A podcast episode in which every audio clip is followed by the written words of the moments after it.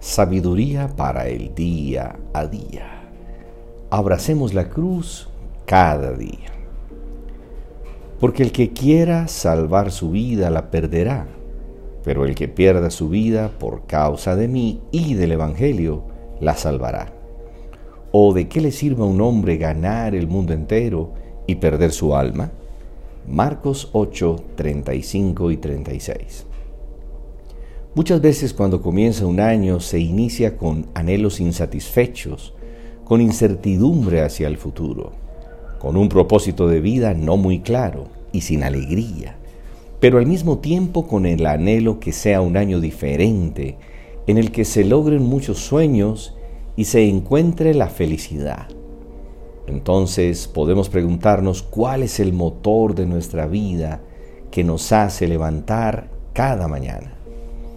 Debemos ser agradecidos y recordar que el Señor nos regaló una vida eterna.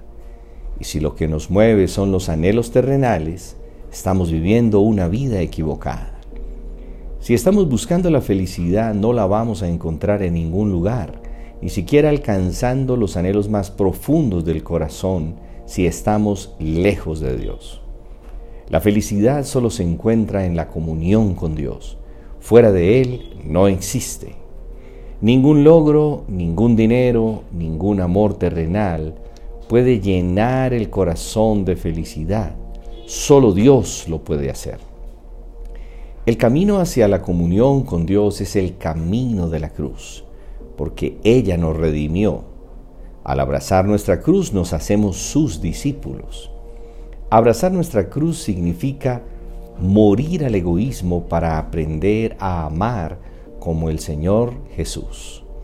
Ningún momento de gloria humana tiene significado ni nos hará sentir satisfechos si sabemos que estamos perdiendo lo más importante de nuestra vida, que es la salvación, la vida eterna y el amor de Dios.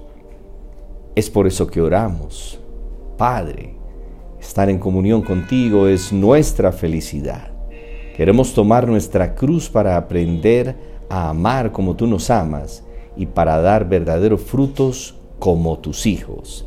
Feliz y bendecido día.